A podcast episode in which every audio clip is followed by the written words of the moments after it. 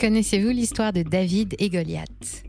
Ce récit datant du XIe siècle avant Jésus-Christ nous raconte comment, pendant les 40 jours de bataille qui opposèrent les Israélites aux Philistins, un guerrier nommé Goliath, géant de 2 mètres 90, avait pour habitude de provoquer chaque matin et chaque soir les soldats israélites. Il tenait à avoir un combat singulier. Il possédait un armement puissant. Rien que sa lance pesait plus de 8 kilos et personne dans les rangs adverses n'osait relever ce défi. Mais un jour, un berger du nom de David accepta le duel. Il avait une simple fronde pour arme. Le coup lancé, la pierre tapa Goliath en plein front qui s'effondra au sol. Le géant avait trépassé. Depuis l'avènement des crypto-monnaies, notamment du Bitcoin en 2009, les gouvernements et les banques centrales du monde entier sont en émoi. La liberté d'échanger de pair à pair et de stocker de la valeur sans passer par le système bancaire classique suscite une inquiétude grandissante chez ces institutions. Elles y voient une perte de pouvoir et de contrôle, à raison, car Bitcoin est là justement pour séparer l'argent de l'État. La confiance dans les monnaies fiduciaires vacille. Ne voulant pas perdre la main, elles souhaitent amener leur propre solution. Poussons donc la métaphore. Les banques centrales et leur monnaie numérique de banque centrale, MNBC, sont comme le Goliath que notre jeune David, Bitcoin, devra sûrement affronter. Un dernier combat d'anthologie en perspective. Leur pouvoir semble démesuré pour arriver à leur fin et écraser la concurrence. Bitcoin est la crypto la plus à même de devenir un moyen d'échange de valeur largement utilisé grâce à son Layer 2, le Lightning Network. Rassurez-vous, à la fin de cette vidéo, ces termes n'auront plus de secret pour vous. Installez-vous confortablement, nous allons démarrer notre épopée d'ici quelques instants et je vous invite chaleureusement à nous soutenir en likant la vidéo et en vous abonnant à la chaîne si ce n'est pas déjà fait. C'est gratuit, cela nous aide réellement à continuer à vous proposer du contenu de qualité sur des sujets essentiels. La connaissance libère et nous espérons que nos contenus vous permettent de gagner de votre côté un bagage utile. Avant de nous lancer dans le détail des forces en présence, une précision est nécessaire. Toutes les crypto-monnaies ne sont pas identiques. Une crypto-monnaie émise et gérée par une entreprise privée n'est pas fondamentalement différente de celle émise par une banque centrale. Dans ce contexte, lorsque nous utilisons le terme de crypto-monnaie, nous faisons référence exclusivement à celles réellement décentralisées ou ayant l'objectif de le devenir. Nous cherchons à être en avance sur le projet des MNBC grâce à des solutions alternatives. Ces dernières verront dans l'évincement de monnaies concurrentes à la leur un chemin de salut. Les autorités politiques prendront également part à ce mouvement, comme ce fut le cas pour la Libra, la monnaie numérique de Facebook, un projet tué dans l'œuf. Nous nous concentrerons donc exclusivement sur le Bitcoin dans cette vidéo.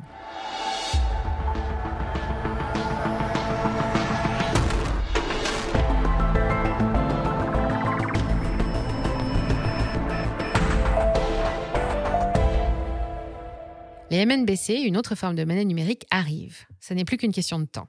À notre échelle, nous en entendons parler de manière sporadique, sans peut-être y accorder tout le sérieux que mérite ce sujet. Par exemple, concernant l'Hexagone, la Banque de France, à travers son directeur François Villeroy de Gallo, s'est déclaré largement en faveur de l'émission d'un euro numérique. Et des travaux sont déjà en cours dans la zone euro. Les décideurs souhaitent même accélérer la cadence car ils voient bien que l'adoption d'autres monnaies comme Bitcoin continue son chemin. D'autres pays ont déjà un projet pilote de MNBC bien avancé, tel que la Chine ou le Nigeria. En tout, ce n'est pas moins de 85% des banques centrales du monde qui travaillent sur des projets MNBC aujourd'hui. Étant de nature programmable, ces monnaies numériques étatiques amplifient les risques de contrôle et de surveillance des populations. La Chine, nous en avons déjà parlé, qui a une dette de péremption, dépensez-le ou il disparaîtra. C'est un bon moyen pour l'État d'augmenter le volume de consommation et de contrôler la demande au détriment de la liberté d'épargner. De plus, la censure financière a toujours été un outil privilégié de répression. Vous avez participé à la mauvaise manifestation ou vos prises de position sur les réseaux sociaux déplaisent? On vous bloque votre compte en un clic. Le Canada de Justin Trudeau en fait actuellement l'expérience. Il a même adopté une loi en ce sens. Bien sûr, ces mécanismes sont déjà possibles avec la monnaie, qui est essentiellement numérique, mais avec la technologie MNBC, cette tendance à glisser dans un monde orwellien pourrait se renforcer. D'hypothétiques restrictions sur la façon dont l'argent peut être dépensé deviennent possibles. Par exemple, les limitations que nous avons eues pendant le Covid avec le pass sanitaire auraient pu se combiner avec les MNBC. Si votre statut vaccinal ne vous permet pas d'aller dans certains lieux publics, votre compte en monnaie numérique de banque centrale n'aurait tout simplement pas fonctionné. Impossible de payer votre restaurant préféré car vous ne cochez pas les bonnes cases. Attention, ce sont de simples suppositions. Nous leur jetons ici la pierre, mais les MNBC ont aussi un fort potentiel d'amélioration, d'efficacité des systèmes financiers dans le monde entier. Elles peuvent être échangées en temps réel, instantanément, sans les coûts et délais associés aux transactions. D'ailleurs, une meilleure inclusion financière peut être aussi envisagée, permettant à des personnes qui n'ont pas accès à des services bancaires traditionnels de bénéficier de transactions financières abordables et sûres. Cela inclut les populations marginalisées et les personnes vivant dans des zones éloignées. Elles peuvent être suivies et contrôlées plus facilement que l'argent liquide, ce qui pourrait réduire la fraude et la criminalité financière. Plus de sécurité et d'efficacité pour moins de liberté. C'est le risque en contrepartie qui est énorme, donnant un pouvoir absolu sur les transactions économiques aux banques centrales et aux États. Devons-nous prendre ce risque? C'est en nous appuyant sur la théorie des jeux que nous pouvons entrevoir des scénarios possibles du combat de Bitcoin contre les MNBC. Des probabilités à prendre en compte pour toute personne ayant une approche rationnelle et surtout à long terme de l'écosystème monétaire actuel. Rappelons que pour que l'adoption des MNBC se fasse au mieux, évincer la concurrence serait logique. D'une part, des réglementations limitant drastiquement l'usage des cryptos par les populations, ou même une interdiction pure et simple de Bitcoin est possible. Son utilisation deviendrait un délit pénalement répréhensible. Quelques rares pays s'essayent sur cette voie sans vraiment de succès. Nous avons l'exemple du Nigeria qui, voulant pousser sa propre MNBC, a déjà rendu Bitcoin illégal depuis 2017. Pourtant, ce pays se place systématiquement dans le top 10 des pays possédant le plus grand nombre d'utilisateurs de crypto-monnaies. Dans la même veine, la Chine a tenté plusieurs fois d'interdire les activités de minage et de trading de crypto-monnaies. La dernière interdiction remonte à l'année 2021. Hong Kong a suivi le chemin opposé et cherche à devenir un hub international pour les échanges, donnant finalement des idées à Pékin qui semble soutenir discrètement ce projet. D'autre part, un scénario de manipulation du prix de la reine-mère des cryptos est envisageable, en concert avec les réglementations restrictives. Expliquons ce point en détail. Le comité de Bâle, un organisme international qui élabore des normes et des réglementations pour les secteurs bancaires au niveau mondial, a établi que les banques peuvent détenir 1% de leurs réserves en crypto-monnaie. C'est gigantesque, cela représente plusieurs milliers de milliards de détentions possibles par les banques en Bitcoin et autres tokens comme les stablecoins. Ce comité émane de la Banque des règlements internationaux, la BRI. C'est une organisation internationale basée en Suisse, regroupant les banques centrales de différents pays. Donc, de manière directe, liquidité et dérivée ou indirecte, via des fonds d'investissement, des ETF et autres véhicules de titrisation, la BRI donne aux banques membres un certain effet de levier sur ces crypto-monnaies. S'agit-il de la reconnaissance du Bitcoin en tant que mécanisme commercial viable ou y a-t-il un programme en cours? C'est là que nous pouvons spéculer que lors du lancement des MNBC, une coordination des différentes banques pour manipuler le cours du Bitcoin serait efficace pour mettre en avant leurs propres solutions. Par cette manipulation, un grand nombre de personnes embrasseraient alors le projet des banques centrales et se détourneraient du Bitcoin. Ça ne veut pas dire que ces scénarios arriveront. Il est tout aussi probable que les banques centrales pensent sincèrement que le Bitcoin mourra de lui-même sans avoir besoin de recourir à une telle manipulation. Une cohabitation Bitcoin-MNBC est tout aussi envisageable. Autre remarque, à la suite d'événements comme la chute de Terra Luna ou celle de la plateforme FTX, ces effondrements ont systématiquement été suivis d'allocutions synchronisées des banquiers centraux.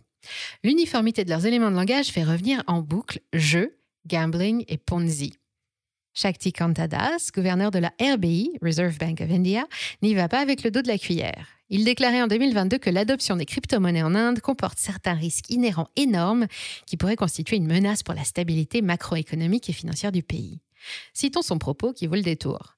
Notre point de vue est que les crypto-monnaies privées devraient être interdites, car si on les laisse se développer, c'est-à-dire si vous essayez de les réglementer et de les laisser se développer, veuillez retenir mes mots, la prochaine crise financière viendra des crypto-monnaies privées.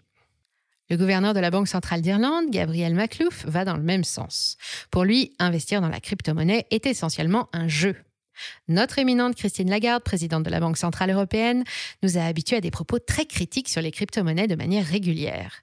Des actifs hautement risqués qui n'ont rien à voir avec une monnaie selon elle. Ces quelques exemples manifestent une volonté indéniable de combattre la concurrence. Telle est la tendance de leur prise de parole. Notre cher Bitcoin a-t-il une fronde face à ce colosse?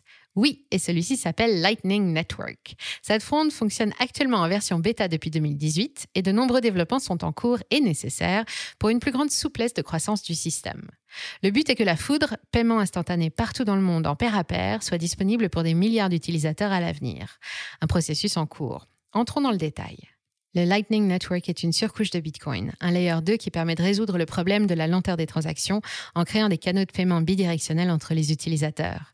Les transactions sur la couche principale mettent du temps avant d'être totalement validées et ce n'est pas adapté quand on veut acheter son café ou sa baguette. Les canaux Lightning permettent de faire des transactions hors chaîne. Elles sont validées par les participants du canal plutôt que par le réseau principal de Bitcoin.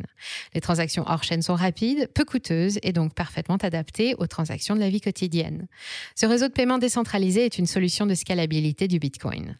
Elle apporte également une part d'anonymat supplémentaire et donc davantage de respect de la vie privée pour les utilisateurs. Les transactions et l'application des règles du consensus de réseau sont vérifiées par ce que l'on appelle les nœuds Lightning.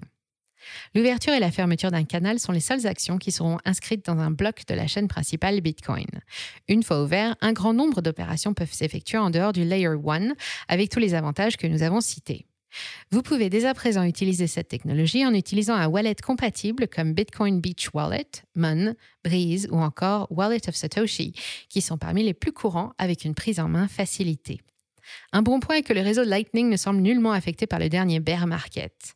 Le nombre de bitcoins bloqués dans le réseau Lightning n'a cessé d'augmenter durant cette période, un vrai bull market.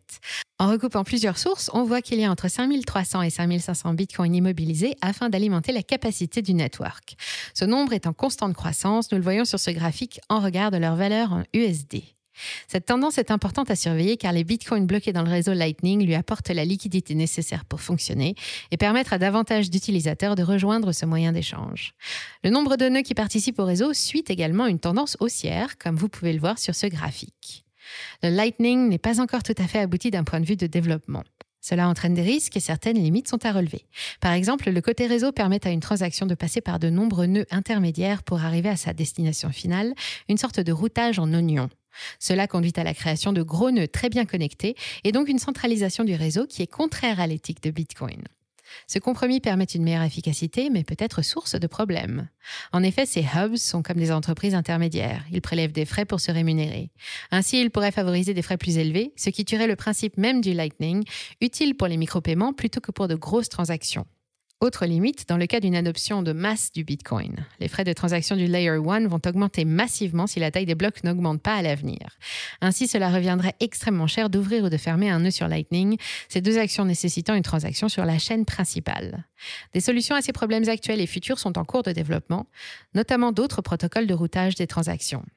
En attendant, il est recommandé d'utiliser le Lightning Network seulement pour de petites opérations du quotidien et de garder le gros de ces bitcoins sur la chaîne principale pour une meilleure sécurité. L'un des catalyseurs à l'adoption du Lightning a été le Salvador, qui en septembre 2021 a donné cours légal au Bitcoin. Dans ce pays d'Amérique centrale, l'utilisation à grande échelle de la principale crypto-monnaie s'est faite à travers des canaux ouverts sur le Lightning Network. L'accueil se fait petit à petit et n'est pas encore pleinement acté dans l'ensemble du pays. Par ailleurs, il est possible de vivre à 100% avec son wallet Lightning dans des coins du Salvador comme El Sonte et l'adoption tente à s'étendre. Dans une toute récente interview chez Tucker Carlson datant du 5 mars 2023, Nayib Bukele, actuel président du Salvador, a déclaré que le tourisme avait bondi de 95% depuis que le Bitcoin a le statut de monnaie légale. Pour un pays qui était considéré il y a encore quelques années comme l'un des plus dangereux du monde, c'est une prouesse que l'on peut applaudir. Lightning est bel et bien l'affront de David face à Goliath car il vient d'accomplir la promesse de Bitcoin comme moyen de paiement sans faire de concession sur la sécurité de ce dernier. C'est une accélération du Bitcoin à l'infini. Sans entrer dans le détail, d'un point de vue efficacité énergétique et rapidité, ce système est bien plus abouti que ce que nous avons aujourd'hui en France ou en Europe. Vous pouvez aller lire cet excellent travail de Michel Kazaka pour approfondir cela. Toutes les banques ne sont pas encore à même de proposer une telle rapidité et simplicité dans leur façon de faire leurs transactions. Les paiements par carte bancaire dont nous avons l'habitude sont d'une grande complexité, faisant intervenir de très nombreux intermédiaires. L'engouement des entreprises de l'écosystème crypto et des paiements est certain et l'inventivité de celle-ci va bon train. C'est littéralement tout un monde en ébullition. De nombreux acteurs du marché ont passé le cap pour faciliter les transactions en Bitcoin. Des entrepreneurs et des personnes enthousiastes développent et expérimentent des routes alternatives à la circulation de la valeur, participent à davantage de liberté économique en mettant à disposition des solutions innovantes. En parlant de méthodes novatrices, la société Galois, à l'origine du Bitcoin Beach Wallet d'El Salvador, a dévoilé un produit appelé StableSats. C'est un type de stablecoin qui tire profit des contrats dérivés pour créer un dollar synthétique indexé sur la valeur du Bitcoin et lié au dollar américain. Cela permet d'avoir au sein d'un portefeuille Lightning des équivalents dollars. Le problème de la volatilité est donc résolu et l'utilisation de la crypto-monnaie au quotidien devient plus fiable. Le 2 mars dernier, Chapo Bank a annoncé devenir la première banque au monde à permettre les paiements en passant par le réseau Lightning Network. Pour info, Chapo est un établissement bancaire à part entière basé à Gibraltar. Cela pourrait donner des idées à ses concurrents. Son PDG et fondateur, Vences Casares, s'est intéressé au Bitcoin dès 2011 en raison des fréquentes fluctuations financières dans son Argentine natale. À la pire période, l'inflation annuelle de ce pays s'élevait à 12 000% sur un an. Casares pense que les monnaies numériques telles que le Bitcoin pourraient résoudre la nature décousue de notre économie mondiale.